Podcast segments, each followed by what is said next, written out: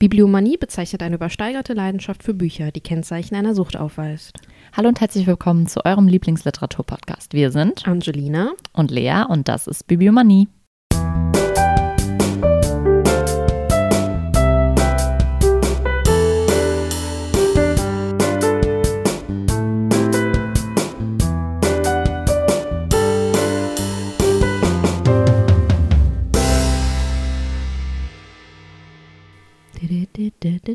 Hey. Ähm, ist das nicht die Super Mario Musik? Ja. die habe ich immer im Ohr. Passt super zum Literatur-Podcast. Ja, wir spielen ein bisschen. Nee. Ah, ja. Wir spielen nicht Mario. Wir spielen, ich wollte irgendwie auf Quiz rüberkommen, aber den, den Übergang habe ich nicht geschafft. Äh, P. Das haben wir lange nicht mehr gemacht, dass ja, wir stimmt. sagen, bei welchen Buchstaben, weil wir die Buchstaben nicht mehr beachtet haben. Ja, weil es thematisch dann manchmal besser gepasst hat, einen ja. anderen zu nehmen. Äh, Paarwelten. Ich habe die Karte noch gar nicht gelesen. Oh, wie passend zu unserem Thema. Oh, mm. Als hätten wir diese Karte da passend zu ausgewählt. Paarwelten. Ob Laurel und Hardy oder Bonnie und Clyde Thelma und Louise. Bestimmte Menschen, Figuren, Gestalten gehören als Namen zusammen, auch wenn das Zusammensein nicht immer von Glück bestimmt ist. So wie Lea und Angelina. Ja. ich hoffe, unser Zusammensein ist von Glück bestimmt.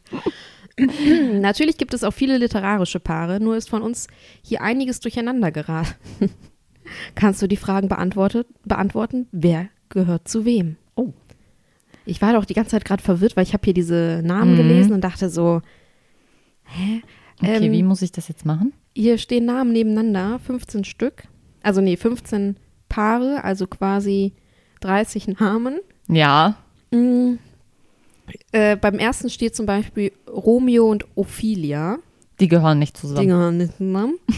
Deswegen, äh, ich überlege gerade, wie wir das machen. Ähm, hm, ja, ich müsste dir quasi alle sagen und du müsstest sagen, wer zusammengehört, aber das sind. Vielleicht kannst du ja auch einfach nennen und vielleicht weiß ich ja bei Martin schon, was dazu gehört. Ja, ich brauche einen Stift, um das abzuhaken. Willst du auf dieser Karte rummalen jetzt? Ja, wo, hast du einen Bleistift? Ich habe nur einen. jetzt will die auf dieser Karte rummalen. Ja, nachher hast du dann irgendwelche Namen schon genannt und dann okay. sage ich so, du hast was vergessen. Okay. okay. Also, ich sag dir jetzt, ich nenne dir jetzt alle Namen. Okay, und dann gehen wir die einzeln Und dann durch. gehen wir die, ja, durch, falls du jemanden hast. Oder ich nenne dir später dann einfach die Namen, die auf der einen Seite mhm. stehen und du sagst die Paare. Romeo und Ophelia, Hamlet und Lena, Antonius und Desdemona, Kleopatra und Othello, Faust und Jorinde, Gretchen und Tristan, Orpheus und Joringel, Eu sorry, das ist bescheuert, Euridike und Helma, Ab, oh Gott, Aber, Abeilat, Abelia, ich kann es nicht aussprechen, sorry. Äh, warte, ich guck mal, zu was es gehört. Äh, Okay, nee, keine Ahnung. Und Isolde, Jokaste und Hel Heloise oder He Heloise, mein Gott. Eliza Doolittle und Ödipus, Medea und Venus, Jason oder Jason, ich denke Jason. Jason? Jason, der Molo. Oh Mann, ich glaube, wir müssen gleich mal Fenster aufmachen. Wir wird ein bisschen warm hier.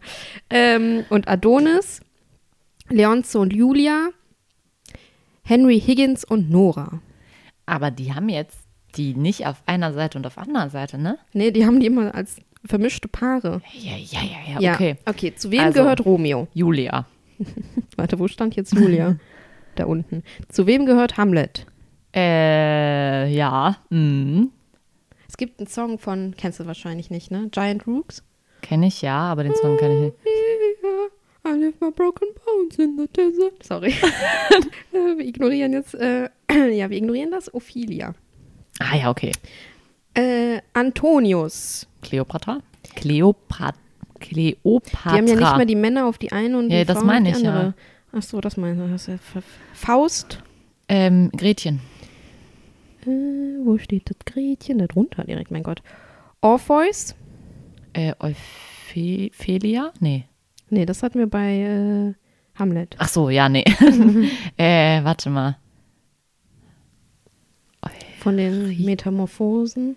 Eu Ja, Eu, ja genau. Orpheus Eurydike. Eurydike, ja. Äh, warte. Heloise. Das weiß ich gerade nicht. Ja, das ist, äh, ähm, wo, wo wo steht sie? Das ist dieses Abeilat, den Namen, den ich nicht aussprechen Mm. kann. mhm. Gehört zu der Briefwechsel mit Heloise. Sagt mir gar nichts. Ja, auch nicht. Müssen wir vielleicht mal googeln. Ja. Vielleicht ist das aber Gutes für eine Folge. Dann sage ich die ganze Zeit den Namen falsch und nenne den dann irgendwann Abi. Äh, Jokast. Sorry. Jokaste. Ich finde das auch Das hier sind auch sehr viele Namen jetzt. Jukast. Ja, ich weiß nicht. Ah, nee, nee, Ödipus. Okay. Dann weiß ich es doch nicht. Wo steht Ödipus? Ödipus? Da. So, dann haben wir als nächstes Elijah Doolittle. Aber zu wem gehört die denn? Die gehört zu Henry Higgins. Hm. Ja. Äh, Medea. Ja. Ich weiß echt nicht mehr, wer alles übrig ist. Ich habe langsam echt den Überblick verloren. Medea und Jason. Jason? Äh, ja. Was hatte ich jetzt hier? Leonze. Heißt das Leonze? Leon. Heißt das nicht Leon und Leonce? Nee, Lena und Leonce. Ja. Aber heißt das Das Leonze? ist doch von Ja. Büchner, ne? Yep. Ich weiß was. Was habe ich denn noch übrig? Hallo? Hallo! Ich weiß es nicht mehr. Irgendwie. Hat ja gut geklappt mit dem Abstreichen. Ja. es sind so viele. Jorinde. Und Joringel. Nee, gab's nicht, oder? Doch. Doch, gab's Joringel auch? Okay. Ja. Äh, Venus. Die gehört zu Oh, der ist so schön wie ein Adonis. Ja. Adonis. Adonis. Äh, Othello haben wir noch. Stimmt, da hast du, das hast du letztes Mal gesagt in der Shakespeare-Folge, ne? Letztens. Letztens vor.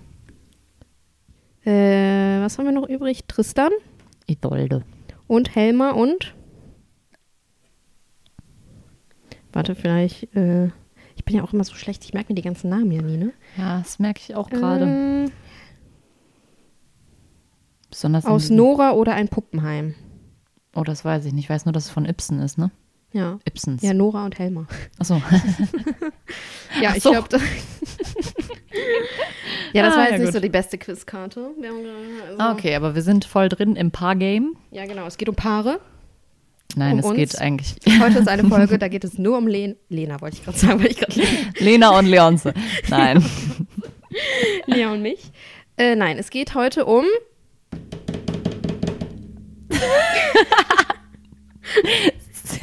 Damit habe ich nicht gerechnet. Das hättet ihr sehen müssen. Das war voller Elan. Hat sie Trommel auf dem Tisch Ich gespielt. weiß gar nicht, ob man das hört mit dem Trommel. Wahrscheinlich hört man irgendwann nur irgendwelche. Komischen Geräusche. Ja. Äh, Es, ja, soll ich jetzt hier voll. Ja, Ja. okay. Es geht um Sylvia Plath oder Plat. und ihrem, ihren Mann Ted Hughes. Hughes. Habe ich Der mir schon von vornherein gedacht, das ist auch wieder so ein Name, den, das ist nicht gut für Namen meine Aussprache. Wir, ja, Mhm. weiß nicht. Also das wird jetzt, das ist jetzt, ihr müsst damit leben. Ihr lebt eh schon damit. Ja. Namen und wir, das äh, wird nix. Ja, willst du uns ein bisschen Nee, wir Nee, wollen erstmal erst sagen, was wir, was wir als äh, Vorbereitung so gelesen haben. Genau, weil wir haben beide uns vorbereitet. Oh. Es ist halt keine Folge, wo jemand alleine, sondern heute sprechen wir abwechselnd im Kanon. Nein. Ja, äh, ich habe im Zuge meiner Recherche die Glasglocke gelesen von Sylvia Plath. Mhm. Und ich habe tatsächlich von einer äh, niederländischen Autorin, die heißt Conny Palmen, äh, Du sagst es gelesen.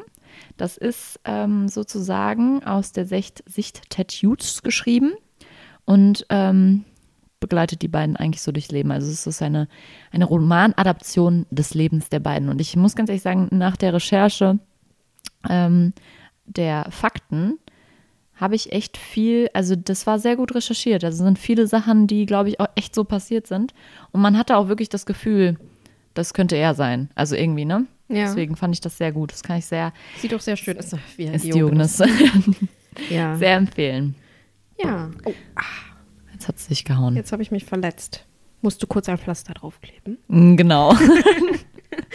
Wolltest, willst du es nur in das Mitleid erhaschen? Ja, ich will nur Mitleid. Kannst du, warte mal. Du fang schon mal an zu erzählen. Ich mach mal kurz ein bisschen Fenster auf, es ist ein bisschen schwül. Okay, also ich beginne einfach mal, oder wir haben uns gedacht, wir beginnen einfach mal mit Silvias Lebenslauf, damit ihr so ein bisschen die Grundlagen habt. Und dann erzählen wir euch was zu, das war ganz schön laut. ähm, dann erzählen wir uns erzählen wir euch ein bisschen was zu der Glasglocke selbst, gehen dann noch ein bisschen auf Ted Hughes ein und dann reden wir noch ein bisschen allgemein. Ja. So, also Sylvia Plath ähm, wurde am 27. Oktober 1932 bei Boston geboren und starb am 11. Februar 1963 in London. Ähm, ihr einziger Roman Die Glasglocke, wie wir eben schon erwähnt haben, stellen wir dann später vor. Und äh, meist wurde die Verbindung ihrer Werke mit ihrem Leben gemacht. Also meistens wurde da die Verbindung gesucht. Und ähm, viele ihrer Gedichte werden der Bekenntnislyrik zugeordnet. Und ich habe da auch ein Zitat von ihr, von, aus, aus dem Jahre 1962. Da sagt sie, meine Gedichte entstehen unmittelbar aus den sinnlichen und emotionalen Erfahrungen, die ich mache. Also selbst sie hat da so ein bisschen was zugesagt. Ähm, ihr Erfolg. ja, Danke, Lea, danke. Ihr Erfolg äh, war eher posthum, also in den späten 1960ern und frühen 1970er Jahren. Und sie wurde nach dem Tod eine Symbolfigur der Frauenbewegung. Und ihre Lebensgeschichte wurde ähm, in Verbindung mit, dem, mit der Rolle der Frau in der Gesellschaft immer verbunden. Ja, sie war Tochter des deutschstämmigen Biologieprofessors Otto, Otto Emil Plath oder Plath, wie auch immer. Wir sind ein bisschen verwirrt. Ja, wahrscheinlich äh, hier in Deutschland wäre es bei uns Plath. Mhm. Aber ich denke, die haben sie sich wohnen da immer Plath, weil ich, weil wir haben vor der Folge, also ich habe immer Plath gesagt und dann Ja. meinte die Angelina, sie hatte vorher was gehört und da haben die die halt immer Plath genannt. Das hat mich Deswegen- verwirrt, das ja. klang falsch. Aber wir sagen einfach weiterhin Plath. Ja. Ähm, und der Lehrerin Aurelia Schober Plath. äh, ihr Vater ist gestorben, als sie acht war. Da hat sie dann auch erste Schreibversuche unternommen. Mit Und- acht. Mhm. Krass. Und äh, 1945 wurde sie das erste Mal in einer Schülerzeitung ähm, veröffentlicht. Sie hat dann innerhalb weniger Jahre sind also mehr als 400 Gedichte wohl entstanden. Also die hat ordentlich geballert. Mit acht. Und ja, 1945 war sie wie Ach alt so, dann? ich dachte, Da war sie ja schon ein bisschen. Ich habe die Jahreszeit gar nicht mehr. ja. Ich dachte, das was. nee, mit acht nicht. ähm, sie hat 1950 am Smith College in Northampton, Massachusetts. Scheiße. Ihr wisst, was ich meine. Massachusetts. Ähm, nee. Studiert. Sie hatte ein Begabtenstipendium von der Roman Romanautorin Olive Higgins Prouty. Ähm, dann hat sie einen Schreibpreis gewonnen mit der Geschichte Sonntag bei den Mintons und durfte dann im Sommer 1953 mit 19 anderen bei einem Modemagazin Mademoiselle in New York arbeiten. Ich finde es gut, wie die Angelina sich schon einen ins Fäustchen lacht. Ähm, das war sozusagen ihr erster Kontakt zur literarischen Welt. Ähm, nach der Rückkehr hatte sie, also litt sie unter starken Depressionen und ähm, bekam dann auch eine Elektroschocktherapie, die aber zu keiner Besserung führte. Und sie hat dann 1953 versucht, das erste Mal sich umzubringen mit Schlaftabletten. Ähm, und sie hat sich dann wohl in einen Hohlraum gelegt und Holzscheide davor gestapelt und äh, wurde dann nach drei Tagen gefunden. Das fand ich ziemlich krass, weil ja, fand ich einfach irgendwie sehr, sehr krass. Ähm, danach war sie Monate in einer Klinik und ähm, diese Ereignisse bilden dann auch die Grundlage für den Auto, halbautobiografischen Roman Die Glasglocke. Da erzählt die Angelina ja gleich was. Sie muss gar nicht Noch- mehr erzählen, hast du schon. Ähm, sie war bis 1954 in psychiatrischer Behandlung und hat dann im Sommer 1955 den Abschluss am Smith College mit einer ausgezeichneten Examensarbeit zu Dostojewskis Doppelgänger gemacht und bekam dann 1950 ähm, auch das Fulbright-Stipendium. Das ist, ich habe extra mal geschaut, das ist wohl eins der prestigeträchtigsten Stipendienprogramme der Welt und ähm, hat das halt am Newham College in der Universität Cambridge in England bekommen und hat da englische Sprache und Literatur studiert.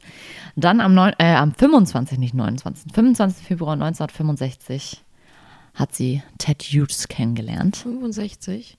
Mhm. Nee, 55, habe ich mich vertippt. Ja, ich wollte gerade sagen, da war sie schon, Da da war sie schon tot. vertippt. 55, Entschuldigung. äh, da hat sie Ted Hughes kennengelernt. Und es gibt da so voll, voll die Mythen oder voll die, das ist Gossip? immer, ja, voll den Gossip, ja. Das, also um dieses Kennenlernen, dass die so voll direkt ineinander verschossen waren und so richtig leidenschaftlich und so, sie soll ihn angeblich in die Wange gebissen haben und dass er geblutet hat. Es stand überall immer. Ich dachte mir, okay. ähm, am Warte, 16. Ich muss mir Juni. kurz Notizen machen. Ja, am 16. Juni äh, desselben Jahres, also das äh, waren ja dann nur ein paar Monate danach, haben sie geheiratet. Ganz heimlich. Ohne alle, also ohne Freunde und Familie. Nur Sylvias Mutter war ähm, anwesend. Hm. Und ich habe tatsächlich da ein kleines Zitat aus dem Buch von der Connie Palmen, was ich irgendwie ganz schön war. Ähm, äh, ich lese mal vor. James Joyce war der Gott, der unsere Verbindung seinen Segen gab. Es war der Juni, es war der 16. Juni 1956, Bloomsday, der Tag, mit dem Ulysses beginnt und schließlich endet in einer Litanei von Ja's. Ja, ich will ja. Und ich wollte es. Ja, ich wollte sie ja. Zur Frau, zur Braut, zum Kind ja. Und alles, was sich ängstlich in einem Winkel meiner Seele versteckte, tarnte sich dort als summender Faun, der hin und wieder einen Refrain sang. Bloomsday, Bloomsday. Das fand ich eigentlich ganz schön. Ja. Ähm, also es ist ja jetzt kein Zitat von ihm, nicht, dass Leute das denken, das ist halt äh, von der Conny Palm geschrieben, wie er dann sozusagen diesen Dingens vielleicht wahrgenommen haben könnte. Ähm, am 23. Februar 1957 hat das Poez Poesiezentrum New York äh, Ted Hughes dann den Debütantenpreis äh, verliehen. Ich gehe zu Ted Hughes dann nochmal gleich ein bisschen mehr ein. Ähm, und im selben Jahr, kurz danach, äh, wurde Sylvia Plath Dozentin am Smith College. Die beiden sind dann im Juni des Jahres bis Oktober 1959 nach Amerika gegangen. Und ähm, sie war Ende 1958 etwa ein halbes Jahr in psychotherapeutische Behandlung, weil sie herausfinden wollte, ähm, warum sie unter so starken Stimmungsschwankungen litt, Schlaflosigkeit und weil sie auch irgendwie eine Schreibblockade hatte. Und sie wollte halt einfach herausfinden, was, was der Grund dafür ist. 58 sind die, auch, äh, sind die beiden dann auch nach Boston umgezogen. Und äh, sie hat dann da ein Lyrikseminar von Robert Lowell, das ist ein USA US-amerikanischer Dichter, ähm, besucht, wo sie auch Anne Sexton, das ist auch eine US-amerikanische Dichterin, die auch der Bekenntnislyrik übrigens zugeordnet wird, auch kennenlernt. Genau. Sie hat dann, ähm, nee, 1959, Entschuldigung, sind die beiden dann nach England zurückgekehrt und am 1. April 1960 wurde ihre erste Tochter Frieda Rebecca geboren. Ähm, Im Herbst des gleichen Jahres kam dann äh, eine Gedichtsammlung von, sie, von ihr raus, The Colossus and Other Poems. Und dann sind die beiden auch in ein Landhaus im Südwesten Englands gezogen. Leider haben sie dann eine Fehlgeburt erlitten, bevor ihr zweiter Sohn Nicholas Farrow ähm, am 17. Januar 1962 geboren wurde. Dann in dem gleichen Jahr ist dann dieser Gedichtband, den ich eben erwähnt habe, auch in den USA erschienen. Und äh, in den Jahren kam es dann auch dazu, dass Hughes eine Affäre hatte, die dann in einer Trennung mündete. Also es ist sowieso in dem Buch von Connie Palm auch so, dass Eifersucht und sowas eine ganz große Rolle spielt. Also Plath wirft ihm zwischenzeitlich auch schon vorher, als er noch gar keine Affäre hat, die ganze Zeit auch vor, er hätte eine. Und sie merkt das dann halt, als er wirklich eine hat, dann auch. Und es ist halt wirklich immer sehr, spielt eine sehr große Rolle bei denen. Ähm, also dieser, sie selber hat auch unter diesem Konflikt total gelitten wohl. Dieses, ich möchte auf der einen Seite total gute Mutter und Ehefrau sein, aber gleichzeitig möchte ich mir diesen Wunsch erfüllen, die Schriftstellerin zu werden. Und ähm, es gab halt auch so ein gewisses Konkurrenzverhältnis natürlich zwischen den beiden. Ja, also klar, auch- ne? also- Er war ja auch Autor Ja. und er hat dann auch Preise bekommen, sie dann nicht oder er wurde veröffentlicht und was weiß ich. Also das kam immer mal wieder auf, diese Thematiken. Genau. Am 14. Januar 1963 erschien dann die Glasglocke. Und ähm, wir machen jetzt einen kurzen Einschub in ihrem Leben. Und die Angelina erzählt euch kurz ein bisschen was zur Glasglocke und dann Genau, Kommen wir zurück gerade zu im mir. Jahr 63. Die Glasglocke erscheint unter dem Namen Veronica Lucas, also nicht äh, unter ihrem, sondern unter einem Pseudonym. Äh, worum geht's in die Glasglocke? Also, du hast quasi dadurch, dass du ihr Leben erzählt hast, schon größtenteil das Buch erzählt. Das ist nämlich sehr, also es ist ihr Mhm. Leben quasi.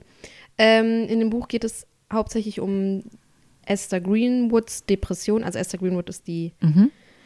Protagonistin und ähm, Die lebt gerade in, äh, ist eine College-Studentin, hat ein Stipendium von der Autorin, äh, lebt gerade in New York, hat äh, nämlich an einem Schreibwettbewerb mitgemacht und gewonnen Mhm. und darf jetzt bei einem Magazin hospitieren mit auch anderen Mädels und die wohnen alle gemeinsam in, ich glaube, das Hotel heißt Amazon oder Amazon oder wie auch immer ihr es nennen wollt. Äh, und da leben die zusammen und äh, dann hospitiert sie da und ähm, ja, das ist so ein bisschen, es geht halt dann so um ihr Leben in New York, aber so ganz kurz und Mhm.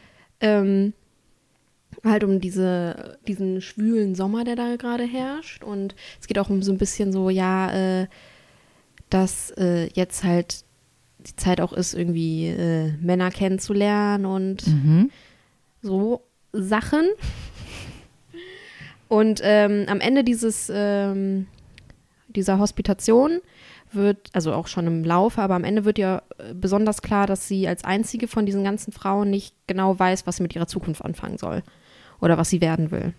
Sie ist sich ganz unsicher und äh, dann kriegt sie halt quasi ihren ersten depressiven Schub, nenne ich es jetzt mal, weil sie einfach so eine große Zukunftsangst hat.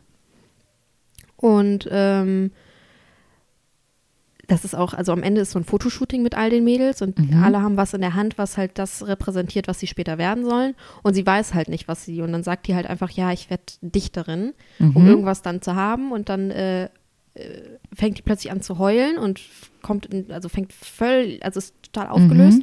Und der Fotograf und die äh, Redakteurin gehen dann einfach wohl. Also so stellt sie es dar. Und sie sitzt da mit dieser Papierrose, die die in die Hand bekommen hat, weil sie wird ja Dichterin und Mhm. Liebe und bla. Und äh, kriegt halt quasi ihren ersten krassen Schub so an Mhm. Angstzuständen auch.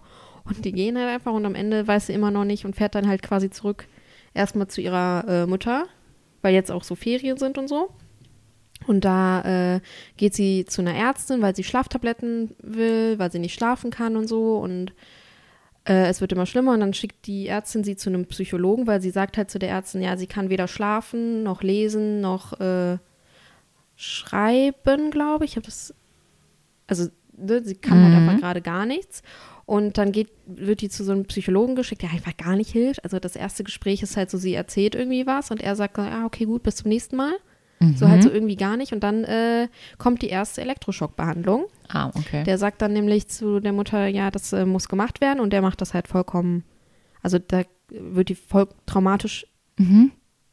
rausgelassen und das hilft ihr halt gar nicht und sagt, da möchte ich nicht nochmal hin, Ja, weil der das halt, also scheinbar komplett falsch macht. okay. Und äh, ja, dann äh, geht es halt die ganze Zeit in diesem Teil darum, äh, dass sie quasi sich selbst umbringen möchte. Und dann fängt das halt so an mit den, wie habe ich das gerade, wie habe ich das genannt? Wo habe ich das geschrieben? Hm, klischeehafte Selbstmordideen. So von Mhm. wegen, ja, ähm, sie möchte sich die Pulsadern aufschlitzen in der warmen Badewanne, kann aber kein Blut sehen. Mhm. Dann möchte sie sich, dann sind die einen Tag irgendwie am Strand, dann möchte sie äh, sich quasi ertränken, aber ihr Körper reagiert halt anders und lässt, also der Mhm. Sträubt sich quasi dagegen und rettet sie sozusagen. Ja. Und ähm, dann äh, besucht sie das Grab ihres Vaters, der gestorben ist, als sie neun war. Und äh, dann bricht sie da auch nochmal so in Tränen aus, weil die das erste Mal dieses Grab besucht hat, seit er tot ist und war noch nie so wirklich da und war auch nicht bei der Er- Beerdigung, weil sie halt noch so Mhm. jung war und deswegen ist das für sie so ein bisschen surreal. Also Ja. weil sie dann weder den Tod von ihrem Vater, weil er im Krankenhaus gestorben ist, noch die Beerdigung mitbekommen hat. Das Ja. ist so ein bisschen und dann wird es ihr erst klar, als sie dann in diesem Grab Ja. ist und das, dass sie auch nie um ihren Vater geweint hat und dann kommt halt wieder alles über sie und ähm, sie sagt auch, äh, ähm, nee, ich habe vergessen, warte, nee, hab, weiß ich jetzt nicht, auf welcher Seite das war. Auf jeden Fall geht sie dann äh, nach Hause und versucht sich dann das erste Mal wirklich Mhm. umzubringen und zwar mit Schlaftabletten. Mhm. Die geht dann in ähm, den Keller und unter dem am Keller, da unter der Terrasse von draußen ist halt noch so eine Kuhle und da ist alles so mit Erde und alles dunkel und dann legt die sich da rein, macht das wieder zu von innen, nimmt halt die Schlaftabletten und äh, liegt dann da und wird dann, äh, ich glaube auch nach drei Tagen, ich weiß nicht, ob, Mhm. ne, Mhm.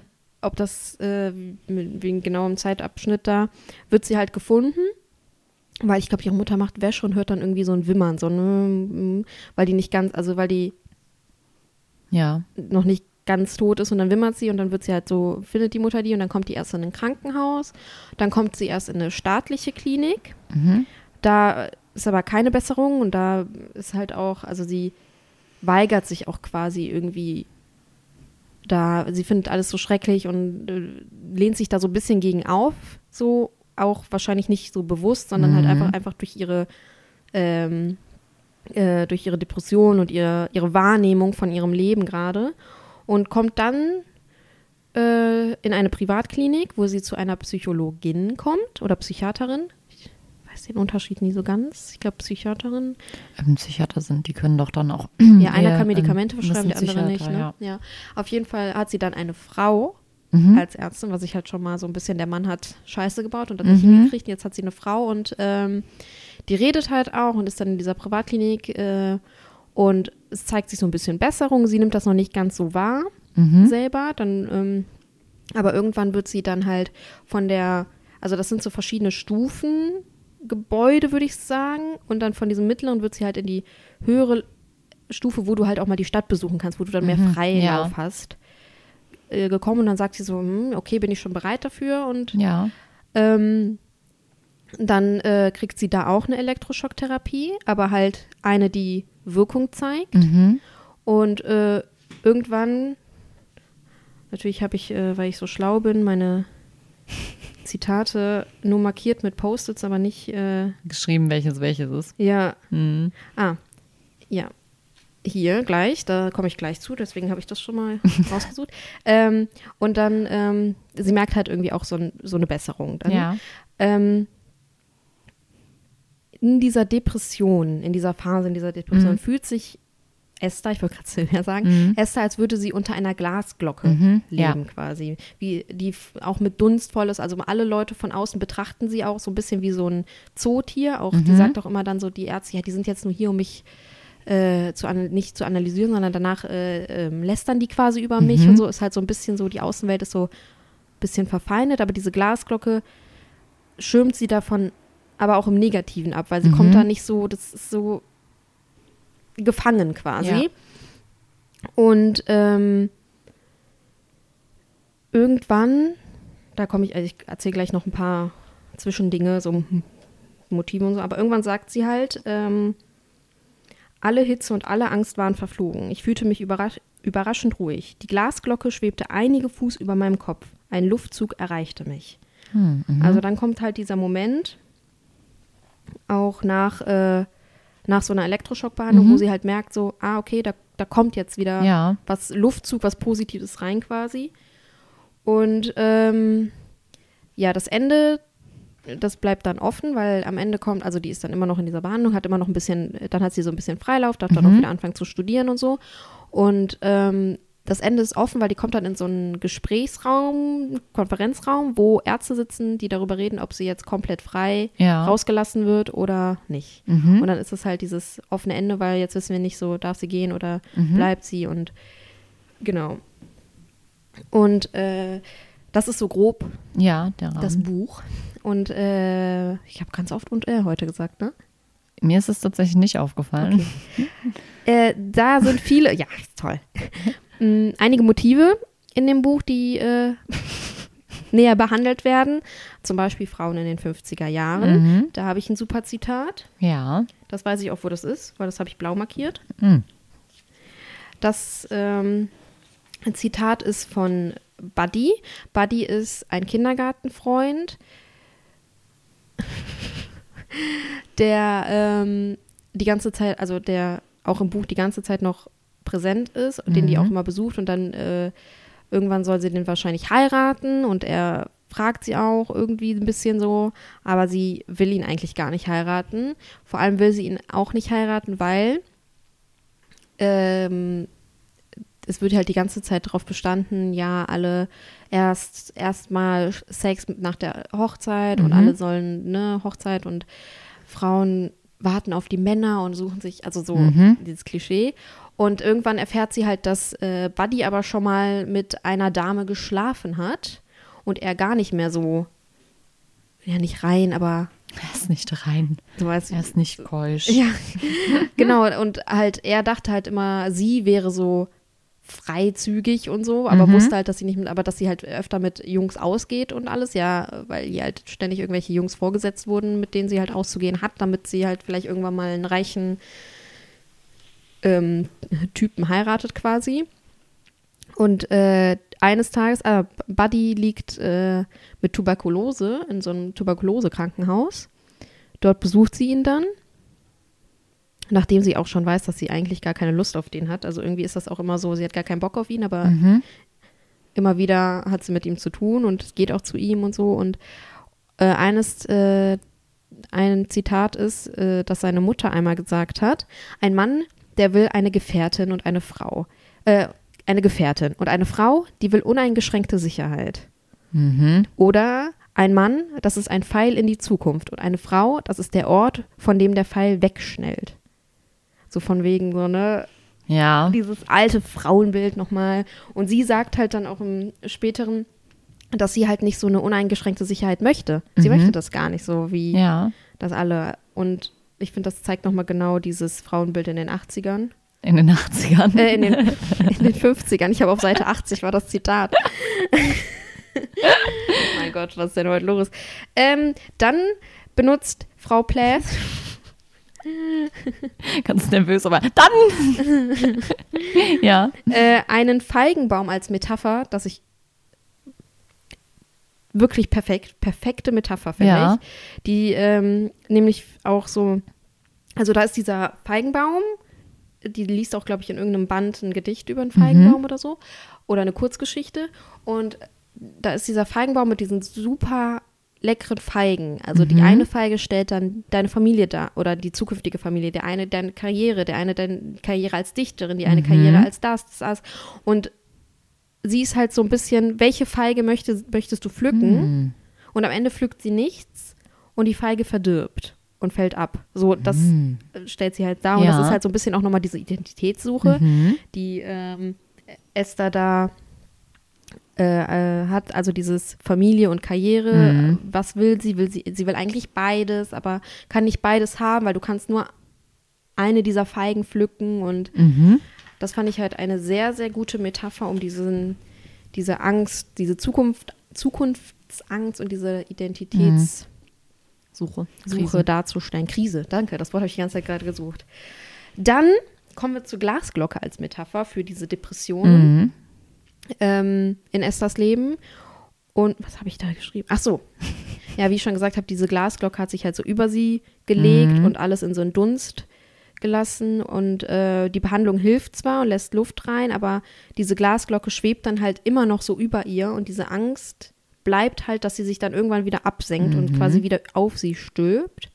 Ja. Und das fand ich halt auch so, Ja, ist, äh, ich glaube, das ist bestimmt auch eine sehr gute Metapher. ja, Dieses, weil ähm, wahrscheinlich, wenn du eine Depression gelitten hast, Ist hast halt du ja immer immer- wieder die Angst, dass Ja. diese Depression zurück auf dich draufkommt und dich Ja. vielleicht ja auch so erdrückt. Genau, fand ich auch. Also mit Metaphern kann sie. äh, äh, und ähm, auch was auch eine große Rolle spielt, ist auch dieses, dass Esther sich halt nie selber irgendwie so erkennt.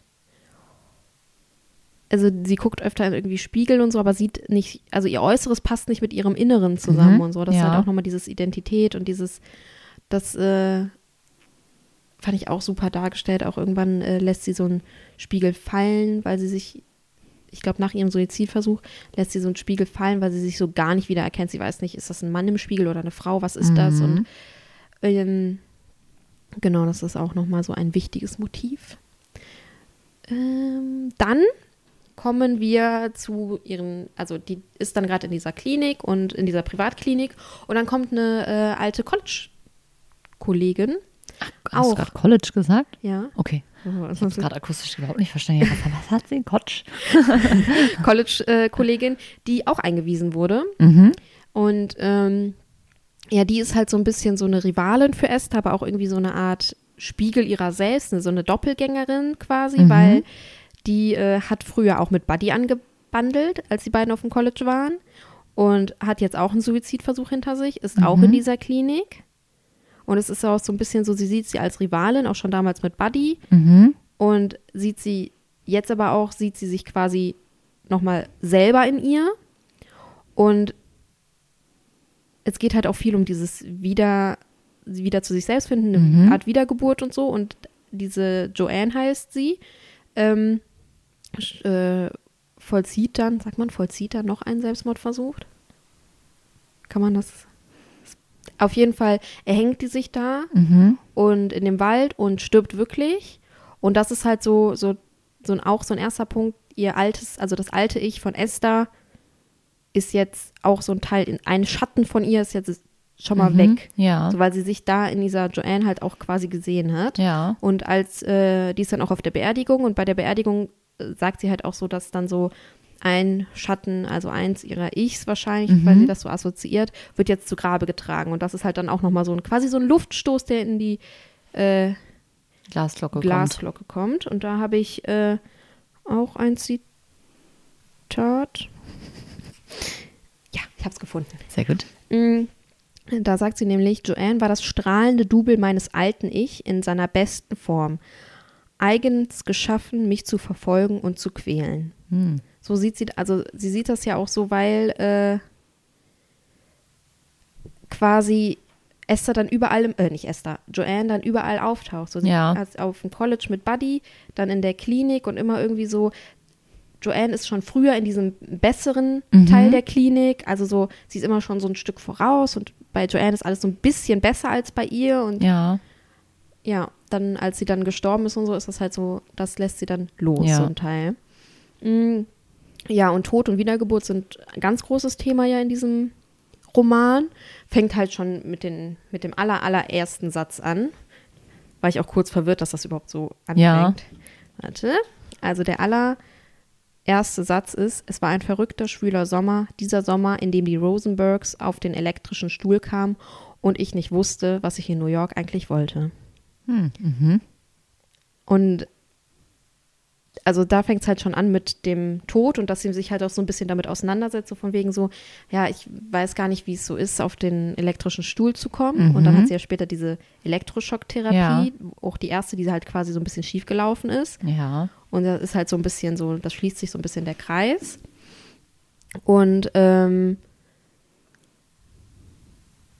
genau, dann halt diese klischeehaften Selbstmordideen, die halt im Buch dann Mhm. öfter erstmal so einen Teil wahrnehmen, bis sie dann an dem Grab ist von ihrem Vater, wo sie dann quasi den Keller in ihrem Haus als ihr eigenes Grab nutzt. Mhm. So als Erdloch wie ihr Vater Mhm. ne? Und also ihr Vater ist nicht an Selbstmord gestorben, aber äh, wie ihr Vater, wie das Grab ihres Vaters, Mhm. so ihr Grab. Ähm, und das Überleben dieses ersten Suizidversuches oder dieses Suizidversuchen, es gibt keinen weiteren, äh, sie äh, plant immer noch weiter, also sie Mhm. denkt im Laufe der, vor allem in der Klinik, äh, in der nicht privaten Klinik, in der staatlichen, denkt sie immer noch weiter nach, wie kann ich mich umbringen und dann, als sie in die private äh, verlegt wird, fährt auch diese Autorin, die ihr das Mhm. Stipendium gegeben hat, ihre Mutter auf der einen, ihr, ihr Bruder auf der anderen Seite, fährt die dahin und da fahren die über eine Brücke und die denkt so, so, wenn ich jetzt aus dem Auto springe und ins Wasser springe, bin ich tot. So. Mhm. Da denkt sie halt immer noch über Suizid nach, aber der erste Suizid ist auch so eine Art nochmal Wiedergeburt. Die Ja. erste Wiedergeburt, Mhm. weil so das nicht geschafft hat. Dann gibt es noch so Schnee fällt irgendwann, wie so ein Mhm. weißes, reines Blatt. Ist auch ein Zeichen von Neuanfang. Fängt dann langsam so im Laufe Mhm. an. Und äh, dann halt der Tod von Joanne mit ihrer Beerdigung, wo halt äh, dann auch ein bisschen Luft unter ihre Glocke kommt. Und ja, das sind so Finde ich irgendwie die krassen Motive. Und ja, auch, also, also ich finde es, wenn sie, also wenn man mit dem Gedanken hinterkommt, dass es quasi ein autobiografisches Buch ist, Halb autobiografisch. halb autobiografisch, sorry, ähm, dann fragt man sich halt die ganze Zeit so wie, also ich finde halt, Esther wirkt so ein bisschen noch, als wäre sie sehr kindlich Mhm. in ihrem Denken, so ein bisschen. Mhm. Also wenn man das so gelesen hat, ich weiß nicht, ob das jetzt nur mein Empfinden war oder und es frage ich mich halt so, ist das so, hat, also waren das so alles auch ihre Gedanken und so, das finde ich Mhm, total faszinierend. ja. ne?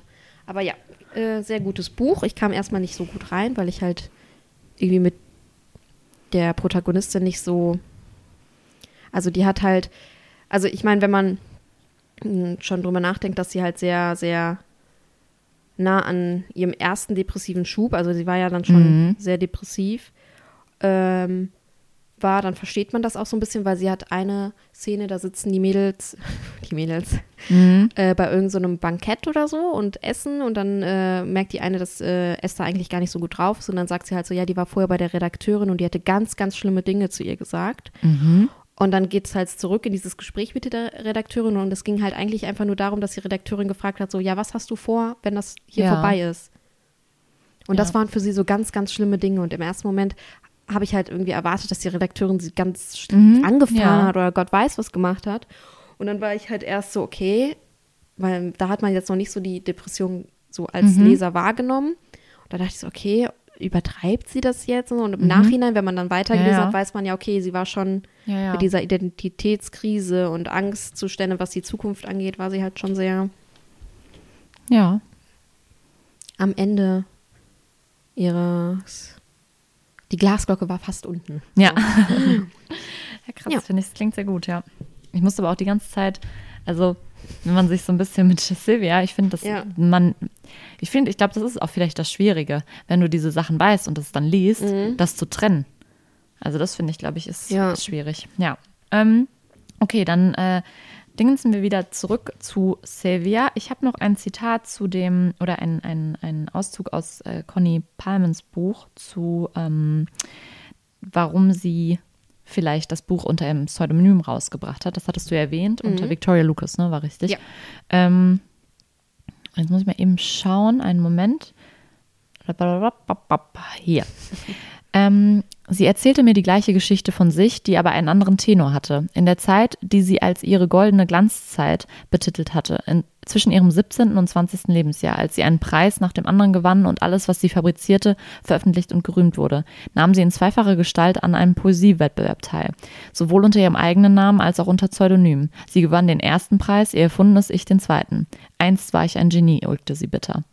Und ich finde, ähm, das ist jetzt, also da, das war jetzt keine direkte Anspielung aus dem Roman auf ähm, die Glasglocke und da mit dem Pseudonym, aber ich finde, das zeigt ja schon, sie hat Ja. das ja vorher schon mal gemacht, um vielleicht ja herausfinden zu können, ähm, Liegt es an meinem Namen? liegt es an meinem Namen oder liegt es an, an dem Können? Und ich glaube, dass auch das für Sylvia Plath immer eine große Frage war, ob sie Für ähm, Esther auch. genau, ob sie wirklich gut ist auch in dem, was sie tut, weil Ja. äh, wie wir ja eben schon gesagt haben, dieses, äh, sie wollte ja zwei Rollen, irgendwie zwei Rollen gerecht werden und das ist ja auch also so ein gewisser Druck, der da auf ihr Ja. lastete und gerade als Schriftstellerin dann sich auch neben ihrem Mann auch noch zu behaupten oder auch generell als weibliche Schriftstellerin sich zu behaupten und wahrscheinlich war das dann immer so ein bisschen die Suche nach, kann ich das wirklich, bin ich begabt, kann ich schreiben, äh, bin ich gut in dem, was ich eigentlich auch machen will. ja. Ja, ähm, genau. Also wir hatten ja gerade gesagt, dass am 14. Januar 1963 die Glasglocke erschienen ist und tatsächlich einen Monat später, am 11. Februar 1903, ähm, auch 1963, ja einige Monate später, ist klar, dass das gleiche Jahr ist, ähm, hat sich Sylvia Plath tatsächlich das Leben genommen. Ähm, sie hat Schlafmittel genommen und hat die Küche mit Handtüchern abgedichtet und ihren Kopf in den Backofen gelegt. Ähm, und was ich ziemlich ähm, erschreckend oder krass fand, dass die Kinder auch in dem gleichen Haus waren. Die haben halt oben im zweiten Stockwerk geschlafen. Deswegen hat sie halt auch alles Ich abgedichtet. habe gerade voll das Déjà-vu. Entweder. äh, Vielleicht hast du das ja schon mal irgendwo ja, gehört. wahrscheinlich habe ich das schon mal irgendwo Mhm. gesehen, gehört oder. Mhm. Und ähm, gefunden wurden Abschiedsbriefe und die Telefonnummer des Arztes mit der Bitte, ihn anzurufen. Und viele Freunde von, ähm, von ihr und auch Hughes, also ihr Mann, hatten irgendwie die Vermutung, dass dieser Suizid einfach, also eigentlich eher ein Hilferuf war. Mhm. Und sie hatte vielleicht diese Hoffnung, also ich meine, klar weiß man nicht, ne, aber dass sie vielleicht, gerade weil sie dann diese Arztnummer dann noch aufgeschrieben hatte, dass sie vielleicht die Hoffnung hatte, sie würde früh genug gefunden. Ja, Esther war halt auch irgendwie.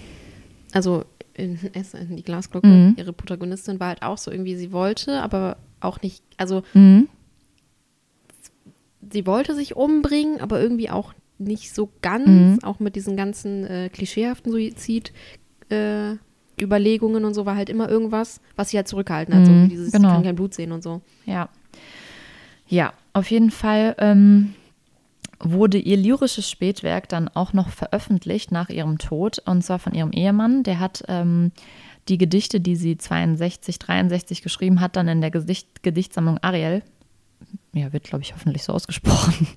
Ja, Ariel, ja, Ja. äh, veröffentlicht.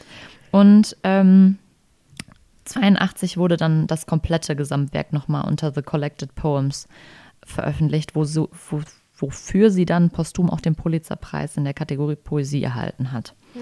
Ja, ähm, ich würde jetzt einmal sozusagen chronisch zurückspringen zu Ted Hughes Ja, einmal ein und dann nochmal genau allgemein so ein paar Fakten. Magst du mir kurz ein bisschen Wasser geben, bitte? Ja, gerne, einen Moment. Kurze Ja, Hydrationspause. Ja. Also Ted Hughes ähm, wurde am 17. August 1930 als Edward James Hughes in Mytholmroyd in West Yorkshire, England geboren und starb am 28. Oktober 1998 in London. Krass. Mhm. Ich war nämlich auch, also das, irgendwie finde ich das immer so schwierig, das dann so zusammenbringen, aber es macht ja voll Sinn, dass der dann ja, ja. ja, ähm, er war Dichter und Schriftsteller auch, ähm, hatte verschiedene Jobs, bevor 1957 sein erster Gedichtband The Hawk in the Rain veröffentlicht wurde. Das verlieh ihm dann auch internationales Ansehen und ähm, hat in der, er hat in der Zeit auch in Amerika Englisch und kreatives Schreiben an einer Universität unterrichtet. 1960 hat er ein Gedichtband Lupercal äh, rausgebracht und hat dafür 61, also ein, ein, Jahr, ein Jahr später, den Hawthornden Prize, nee, Prize nicht, Preis bekommen. Das ist wohl der älteste Literaturpreis in Großbritannien. Ähm, ich habe ja dann eben bei Sylvia gesagt, dass äh, er irgendwann eine Affäre hatte. Ähm, dieses Verhältnis war mit Assi Assia Webble. Ich hoffe, sie wird so ausgesprochen. Nee, es ist furchtbar. Zeig mal. Ähm, oh. Ja. bestimmt, ne? Ja. Ja. Ähm, sie wurde tatsächlich auch schwanger und hat das aber abge also hat einen Schwangerschaftsabbruch vornehmen lassen. Und ähm, nach dem Suizid von Plas ähm, rückte sein eigenes Schreiben erstmal eher in den Hintergrund. Er hat sich dann um ihren, also hauptsächlich um den literarischen Nachlass gekümmert, wie ich ja eben schon meinte, dass er dann auch diese Gedichtsammlung rausgebracht hat. Und ähm, 1965 ja, also zwei Jahre nachdem sie gestorben ist, ist die, ist, ähm, die Tochter von Assia geboren. Alexander Tatania Elise, wurde auch Shura genannt. Und Alicia war währenddessen noch mit ihrem Mann verheiratet, also die waren, die hat sich auch nie getrennt. Ähm, es liegt die Vermutung nahe, dass das Kind von Hugh ist, aber er hat es nie äh, zugegeben. Also er hat es nie wirklich zugegeben, glaubte aber angeblich daran, dass er auch der ähm, Vater ist. 1967 ist von ihm ein Sammelband erschienen, wo Gedichte und Kurzgeschichten drin waren. Und was ich dann ziemlich erschreckend fand, war am 23. März 1969 hat auch Assia, also seine Freundin, Geliebte, wie man sie dann immer auch nennen möchte, auch den Kopf in den Backofen gesteckt. Also sie hat sich die, auf die gleiche Weise das Leben genommen wie Sylvia Krass. und hat dabei sich und ihre Tochter vergast. Oh. Also hat dann sozusagen auch noch die Tochter mit in den Tod genommen. Weiß Was ich man, auch, ob das beabsichtigt war, die, Tod, äh, die Tochter? Oder? das weiß ich nicht, nee, habe ich nichts zu gefunden. Okay. Mhm. Was ich auch total schlimm finde, dass der Sohn von Sylvia Plath und äh, Ted Hughes, der hat sich tatsächlich auch irgendwann das Leben genommen. Also Ui. fand ich irgendwie äh, alles sehr schlimm. Ja, ähm, was ich aber auch noch als Fakt rausgefunden habe, was ich dann wieder, das ist jetzt irgendwie der Übergang, ist jetzt ein bisschen blöd. Ähm, er hat ein Kinderbuch geschrieben, Ted Hughes, The Iron Man, 1989. Und das war die Grundlage, Grundlage für ein Rockmusical und für den Film Der Gigant aus dem All von 1999. Kennst du den? Ja. Also, Als ich das gelesen habe, dachte ich mir, oh, toll. Ja, also ich habe den, als Kind fand ich den ganz toll. Ja. Ähm, und das wusste ich irgendwie auch überhaupt nicht. Ähm, er war von 1984 bis zum Tod dann der Poet Laureate. Das ist der von der britischen Königin berufene Nationaldichter. Ach. Mhm. Uiuiui. Und äh, sein letztes Werk waren die Birthday Letters, die habe ich hier auch liegen. Das sind Oh, das tatsächlich. Gedichte ähm, und die werden als Aufarbeitung von dem, also von seinem Leben mit Plas gesehen. Ähm, das wurde dann tatsächlich auch ein Bestseller und gewann etliche Preise. Wie war der Titel nochmal? Birthday Letters. Ach ja. ja ich, Ich habe da auch mal reingeblättert und so. Also ich ähm, habe jetzt nicht alle gelesen. Ist auch auf Englisch, oder? Auf Englisch, ja. Hm. Und ich finde das manchmal ja, schwierig dann auch. Aber man merkt auf jeden Fall schon, selbst wenn man da nur so reinblättert, dass da auf jeden Fall so ein paar Anspielungen sind. Ähm, er wurde noch vor dem Tod von Königin Elizabeth II. in den prestigeträchtigen Order of Merit aufgenommen. Das ist so, so ein ganz toller Dingens. Da sind eigentlich nur 24 Personen drin, also voll das fancy Ding. So ein kleiner Club. Mhm, genau, und äh, er ist dann am, hatte ich eben einen Moment, ja, am 28. Oktober 1998 an einem äh, Herzanfall gestorben, nachdem er auch an Krebs, ge, Krebs, äh, Krebs erkrankt war. Ja, so. So. Jetzt äh, kommen wir ein bisschen zu den allgemeinen Sachen. Ähm, ich habe auch noch so ein bisschen was zu ihr und so ein bisschen, wie sich überschneidet und so. Ähm, zum Beispiel zu den Tagebüchern, die hat die Angelina hier auch liegen. Äh, das ist ganz interessant, dass Plath, die hat seit ihrem elften Lebensjahr Tagebuch geführt. Ähm, die Aufzeichnungen wurden ab 1950 veröffentlicht, brechen aber 1909, also die Aufzeichnungen ab 1950, also die Tagebücher ab 1950, ähm, brechen aber 1959 ab. Und es, gibt nur, es gab nur Fragmente von den fehlenden Jahren. Und ähm, Hughes hat sich irgendwann bekannt, dass er die, also dass er den letzten Band der Tagebücher vernichtet hat, weil er nicht wollte, dass diese, dass ihre Kinder das je lesen müssten. Also das ist auch ein Zitat von ihm. Also ich nicht wollte, dass ihre Kinder das je lesen müssten. Und anderer Band sei halt verschwunden irgendwie. Und es gab dann halt Kürzungen und Auslassungen bei der Veröffentlichung erstmals. Und erst 2000 sind die dann ungekürzt äh, erschienen, wo dann nur noch manche Namen geändert wurden und es gab irgendwie zwölf gestrichene Sätze. Also dann waren diese Auslassungen auch alle ähm, Ich habe auch die ungekürzten hier natürlich. natürlich. Habe auch versucht reinzugucken. Also ich habe, Mhm. dadurch, dass es ein englischer Titel war, hat es ein bisschen gedauert, bis er hier war. Mhm. Ähm, und ich natürlich auch erst spät auf die Idee gekommen bin, zu dem, den zu bestellen. Ähm, aber ich glaube, das ist echt, also Mhm. Stimmt jetzt auch zusätzlich zu. Ja. allem ganz cool. Also es riecht gut. Das muss ich sagen. Ja, ähm, 1975, ähm, vor den Tagebuchveröffentlichungen, hat die Mutter von Sylvia Plath Briefe nach Hause herausgebracht. Das waren Briefe von Sylvia Plath an verschiedene Familienmitglieder. Und ähm, sie wollte wohl irgendwie versuchen, diesem Bild, was die Leute aus Ariel, also aus dieser Gedichtsammlung und der, der Glasglocke über Sylvia Plath entgegenzutreten. Und ähm, ja, das ist irgendwie alles, was halt interessant ist, dass es so viele verschiedene Bilder von Sylvia Plath Ja. gab. Also, dass viele Infos ja dann wirklich auch aus ihren Werken waren und glaube ich eigentlich ja dann niemand richtig weiß, wer sie war. Ich glaube auch, dass sie selber nicht richtig wusste. das sie war. auch, das kommt dann noch erschwerend dazu. Ähm, Also ich glaube auch die ganzen, also die Werke und ihre Veröffentlichungen, ihre Tagebücher und so spiegeln nochmal diese Identitätskrise, die sie wahrscheinlich ihr ganzes Leben über hatte. genau, ja. Wieder. Weil zum Beispiel Esther in dem Buch, die Glasglocke, ähm, die lässt auch bei einem Arzt irgendwas, wie hat er das genannt? Ja, natürlich ne, sehr schlecht, das ist mir jetzt gerade eingefallen. Hätte ich das mal vorher gewusst, dann hätte ich das äh, schneller gefunden, aber ich finde es jetzt nicht. Die lässt äh, einen Eingriff machen, eine, ah, perfekt, eine Einpassung. Das Mhm. ist quasi eine Verhütungsmethode. Ja. Okay. Weil sie halt selber sagt, sie möchte nicht, sie möchte mit einem Mann schlafen, Mhm. sie möchte halt nicht riskieren, äh, Kinder zu bekommen, weil sie sich das auch nicht vorstellen kann Ja. mit Kindern. Und ähm, das schwebt halt auch so ein bisschen über ihr und das war halt dann Mhm. auch nochmal so ein, so ein, äh, um sie aus dieser Glasglocke rauszubringen, Mhm. hat die Ärztin hier halt diesen Arzt Mhm. empfohlen, weil sie gemerkt hat, das würde Ja. halt auch nochmal helfen. Das ist auch total interessant, weil Sylvia Plath zum Beispiel, die hatte gar nicht, also in ihrer Vorstellung wollten die gar nicht das Kind so früh bekommen. Ja. Weil eigentlich hatte sie geplant, das habe ich jetzt leider auch nicht aufgeschrieben, aber eigentlich hatten die geplant, erst bringen wir so und so viele Werke raus und dann kommen die Kinder. Und dann wurde sie auf einmal schwanger. Also das ist auch so interessant, diese, ähm, diese Diskrepanz zwischen, mein, ich habe genaue Vorstellungen auch, wie vielleicht Ja. manche Sachen ablaufen, damit ich auch beides vielleicht hinkriege und dann kommt das Leben halt dazwischen. Ja. Und ich glaube, das sind halt alles Sachen irgendwie, die, Die haben. Das ist ja, also das, die den ganzen Druck da erhöht haben. Sie musste sich ja dann auch viel früher damit auseinandersetzen, Mutter will ich jetzt sein mehr auch. Mutter sein? Ja. Was ist mit meiner Schriftstellerkarriere? Wie kriege ich es beides unter einen Hut und so?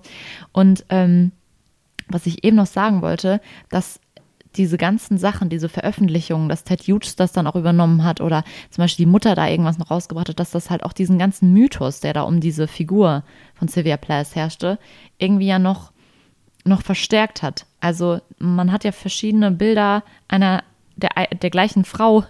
Tut mir leid. Ich trinke gerade hier noch ähm, mal ein bisschen Saft. und das eine ist ein Kurkuma-Shot mit Ingwer. Der schmeckt Und der offensichtlich nicht. Gar nicht gut und äh, ich wollte dich nicht unterbrechen, aber ich habe vergessen, wie schlecht der schmeckt. ist mein Irgendwie. Gesicht ein bisschen verziehbar. Brennt dir alles weg, ey. Da Ingwer. brennt mir alles weg. Ich mag Ingwer, ja, und ich mag auch scharf essen und so, aber Ingwer schärfer in einem Vitamin C Kurkuma-Shot ist nochmal was anderes. Also, boah, tut mir leid. Ich wollte Das das, ist kein jetzt nicht Problem. Nee, ist nicht schlimm. Ich Ähm, nee, es war eigentlich, eigentlich war ich mit dem Satz auch fertig, dass sozusagen ja einfach verschiedene Bilder von der gleichen Frau Ja, daraus irgendwie. auch nochmal die generelle Identitätsprobleme. Genau. Und was auch ganz wichtig ist, ähm, die war ja auch irgendwie so eine, so eine Kultfigur, theoretisch. Also, dass Sylvia Plath irgendwie äh, ein Symbol der leidenden Frau war in einer von Männern beherrschten Welt. Also, dass das durch die ganzen Werke und die Lebensgeschichte und was halt auch wirklich, wirklich äh, interessant ist, viele haben ja auch Hughes die, die Schuld an dem Ganzen gegeben, dass sie sich umgebracht hat. Dazu, bevor du weiter sagst, Ja. ich komme wieder zur Glasglocke. All- Alles, was ich sage, Mhm. bezieht sich auf Glasglocke. Mm. Es gibt auch, äh, Buddy besucht ähm, Esther dann einen Tag in der Klinik, Mhm. Als der Schnee gefallen ist und als Joanne schon tot ist. Und äh, fragt dann da halt auch so, ähm, ob er nicht daran schuld wäre, weil er hatte mit Joanne angebandelt, die ist in die Klinik Mhm. gekommen und er hat mit Esther angebandelt und die ist in die Klinik gekommen und er hat gesagt, ja, ob er nicht äh, daran schuld ist, dass Ja. sie dann verrückt geworden sind. Ja. Wo die Ärztin dann halt äh, zu ihm so sagt, so nee, sie trägt keine Schuld auch an dem Selbstmord von Joanne und so. Das finde ich auch krass. Also jetzt stell mal, stell mal vor, du liest dann als Ted Hughes Ja. das noch Jahre danach und denkst dir so, boah, Sylvia Plath ist verrückt, also es, es, es hat sich umgebracht, Asia, Asia, ja, ne? Seine zweite, also Ja. was der dann auch mit, mitgemacht hat, ist ja auch irgendwie. Und diese ganze Debatte um, um seine Schuld oder um die Ehe und um diesen Selbstmord, die überlagern ja irgendwie auch ihr ganzes literarisches Werk. Ja. Also das wird ja gar nicht, ich meine, wir machen gerade genau, genau das Gleiche ja gerade eigentlich, aber es wird ja gar nicht als eigenständiges Werk gesehen. Alles wird immer nur im Zusammenhang mit ihrem Leben gesehen. Ja, aber Und wenn halt die Parallelen so deutlich mh, sind. klar, da macht man das ja automatisch, natürlich. Ja. Ähm, was auch wichtig dann noch zu sagen ist, dass viele halt das auch so empfunden haben, dass Hughes halt die Editionsgeschichte ihres Werkes ja auch prägte. Also er hat ja dann erschienen, äh, äh, entschieden, wann dann auf einmal zum Beispiel Ariel erscheint. Ja, also so vollkommen, er hat sich de- dem ganzen ja dann angenommen und das haben halt viele auch dann kritisiert, Mhm. wahrscheinlich, weil die gesagt haben, so ja, du bestimmst jetzt auf einmal darüber, was mit ihrem Werk passiert. Ja. Und ähm, deswegen fand ich auch dieses Conny Palmen Buch so gut, weil das sozusagen ähm, ja irgendwie auch der Versuch war, ihm eine Stimme zu geben. Also es ist aus seiner Sicht ja geschrieben und ähm, einfach um seine Sicht zu schildern. Und das fand ich zum Beispiel dann auch gut im Gesamten. Also wenn du dann diesen ganzen, diese ganze Geschichte da drumherum siehst, dass viele ihn ja auch so verantwortlich gemacht haben, auch. dass, genau, und verteufeln, dass sie ihm dann die Chance gibt, zu Wort zu kommen. Fand ich sehr, sehr gut. Jetzt überlege ich mal eben kurz, ob ich noch was sagen wollte. Ähm, Du hast vorhin irgendwas mit Bleistift aufgeschrieben. Genau, ja. Ähm, was, ich wollte noch kurz was zu diesem Ariel sagen, zu dieser Gedichtsammlung. Ähm, das hat ihr dann eigentlich auch wirklich den Ruf als Dichterin eingebracht. Und ähm, sie hat halt viele Sachen darin thematisiert, die, also des privaten Lebens, die eigentlich sehr tabuisiert sind. Ne? Also sie hat Erfahrungen direkt und unzensiert halt da reingebracht. Und ähm, was ich gelesen habe, was ich echt cool fand, war, dass sie den Bildbereich des ungeschönten Körpers in die amerikanische Dichtung einführt. Also dass das vor ihr auch noch niemand so richtig gemacht hat. Und ähm, auch hier stellt sich die Frage, ob das nicht eine gewisse Vorwegnahme des späteren Selbstmords ist, weil sie sozusagen ja auch viel diese Depressionen thematisiert, diese, diese Anforderungen an sie, von sich selber oder vielleicht auch von den anderen und halt auch diesen, diesen Tod von dem Vater, den sie eigentlich nie richtig verarbeitet hat. Und was da auch noch extra stand, dass man da nicht vergessen darf, dass es ein lyrisches Ich gibt Mhm. in diesen Gedichten. Und dass das nicht Plas ist und dass das, glaube ich, sehr schnell vergessen wird. Ja. Und ähm, was ich auch gut fand, das Gedicht selbst, also es gibt auch ein Gedicht, was dann Ariel heißt, ähm, das attackiert sozusagen sarkastisch diese Vorstellung. Da habe ich nämlich die, die Notiz gemacht, weil das musste ich, also das habe ich direkt in Verbindung gebracht mit diesem Buddy und diese Vorstellung, die an Frauen sind. Das ist nämlich, das setzt sich mit dieser Vorstellung auseinander, dass die Frau erst durch die Mann, durch die, durch die Mann, Durch die Mann? durch den Mann in einer Ehe zur Erfüllung kommt und ihre Bestimmung findet. Und ähm, das ist ja so ein bisschen auch das, was sie mit diesem Buddy bei Glasglocke macht. Mhm. Und diesem, diesem, dieser Vorstellung, die ihr da aufge, aufgebürgt? Aufgebürdet. Nein, egal. Äh, Literaturpodcast. Äh, und ich habe halt auch noch geschrieben, dass sie auf jeden Fall auch bei die Glasglocke wirklich diese weiblichen Stereotypen auch kritisiert. Und ähm, Ja, die erwähnt die halt immer so, Mhm. wie das halt so ja, zu sein hat und wie sie eigentlich sein, so, also das bringt sie halt auch so ein bisschen, weil sie will das nicht. genau. Und äh, das ist auch immer gut, dass sie dann ja immer so sagt, so nee, ich möchte ja gar nicht. Was habe ich vorhin nochmal als Zitat vorgelesen? Wie hat er das, wie hat die Mutter von Buddy das genannt und Buddy das äh, uneingeschränkte Sicherheit? Wenn ich auch so als, also sorry, du hast doch keine uneingeschränkte Sicherheit, nur, Mhm. Nur weil weil du einen reichen Mann hast, ja. heiratest oder einen gut betuchten Ja. oder einen mit einem guten Job oder so. Also Und sorry. Ich glaube halt, also was da auch stand, dass sie halt sozusagen auch thematisiert, dass man, dass sie da total in Konflikt mitgerät und fast an diesem Konflikt zerbricht. Ja. Und ich finde, das Ja, spiegelt ja auch vielleicht nochmal Plas den ganz wieder, was wir eben schon sagten. Ja. Dieses mit dem, diese Rollenvorstellung, die sie ja dann doch irgendwie an sich hat oder die die Gesellschaft an sie hat und die sie irgendwie ja auch nicht ähm, bis zur Gänze erfüllen kann, weil sie sie ja vielleicht auch nicht erfüllen will. Ich also, hab, ne? Äh, apropos, äh, ich habe das ganz wichtigste, das wichtigste Zitat vergessen, was ich eben nochmal gesucht Ja. habe vorhin. Bezug darauf Glasglocke und Sil also Esther und Sil Mhm. Sil äh, Silvia, Silvia die gleiche Person und so. Mhm. Das wichtigste Zitat in diesem Buch, in die Glasglocke, ist Ja. für mich nämlich, ähm, ähm, Esther setzt sich jetzt äh, bei ihrer, sie ist bei ihrer Mutter gerade, setzt sich jetzt auf die Terrasse und möchte jetzt anfangen, einen Roman zu schreiben. Mhm.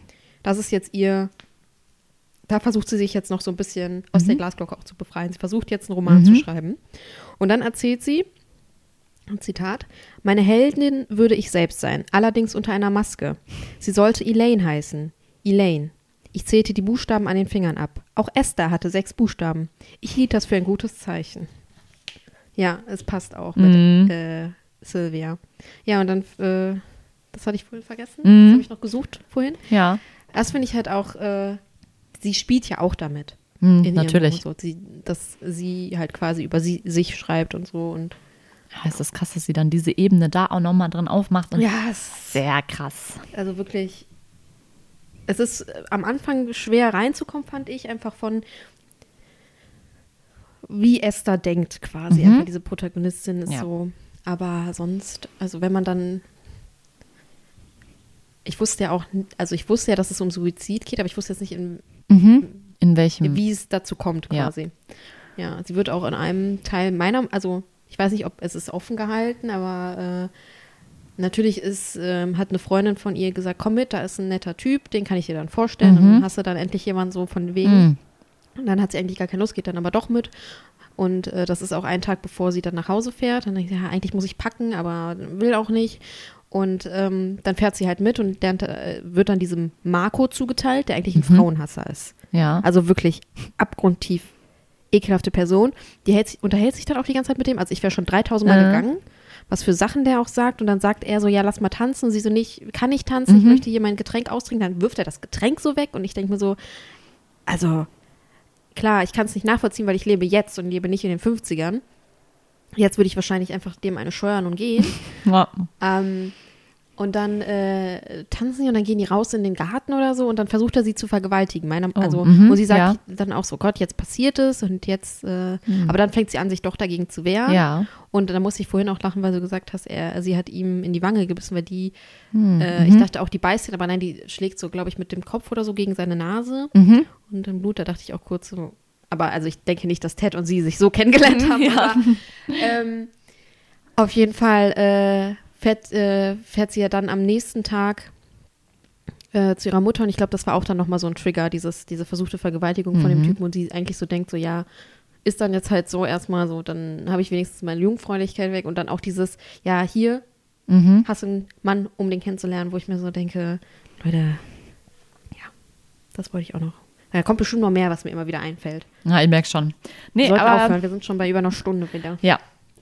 Also eigentlich können wir nur Empfehlungen aussprechen Für alles. für alles. Auf jeden Fall auch für dieses Conny Palm Buch. Ich finde die Autorin sehr, sehr cool. Also ich habe bisher noch nichts anderes, aber die hat echt coole Bücher, glaube ich. Und ähm, ich fand das sehr gut, beziehungsweise wirklich, also besonders, nicht beziehungsweise besonders, weil ich wirklich ja erst das Buch gelesen habe und dann habe ich, also ich habe mir Notizen gemacht und die habe ich dann abgeglichen mit den Fakten. Mhm. Und also du hast ja hier wahrscheinlich gesehen, wie oft ich da dieses diese Ja, ja. Notizzeichen gemacht habe. Das heißt, das sind alles Sachen, die ich auch, die ich auch aus dem Buch habe. Ja. Das heißt, es ist auch wirklich sehr gut recherchiert und ähm, ich glaube, dass das schon irgendwie einen guten Überblick gibt. Und es ist halt wirklich auch sehr gut geschrieben, als gute, schöne Romangeschichte, auch wenn es dann echte faktische Züge hat. nee, fand ich sehr gut. Sehr schön. Ja. Ja, du hast heute unser Endzitat. Ah ja, stimmt, ja. Ich verabschiede mich. Und äh, Gut, ich habe es zugemacht, das ist auch sehr gut. Einen Moment. ich versuche jetzt ein, also ich überbrücke die Zeit jetzt mit Überbrücke einem, die Zeit. Einem Tschüss. Folgt uns auf Instagram, bibliomanie.der-podcast. Lasst uns ein Follow auf Spotify da und lasst uns fünf Sterne da, danke. Ich war nie zuvor jemandem begegnet, bei dem Lieben und Hassen so nah beieinander lagen, dass es fast keinen Unterschied gab. Sie wollte nichts lieber als jemanden lieben, aber sie hasste es, wenn sie es tatsächlich tat. Sie wollte nichts lieber als geliebt werden, aber sie hat jeden, der sie je geliebt hat, gnadenlos für diese Liebe bestraft.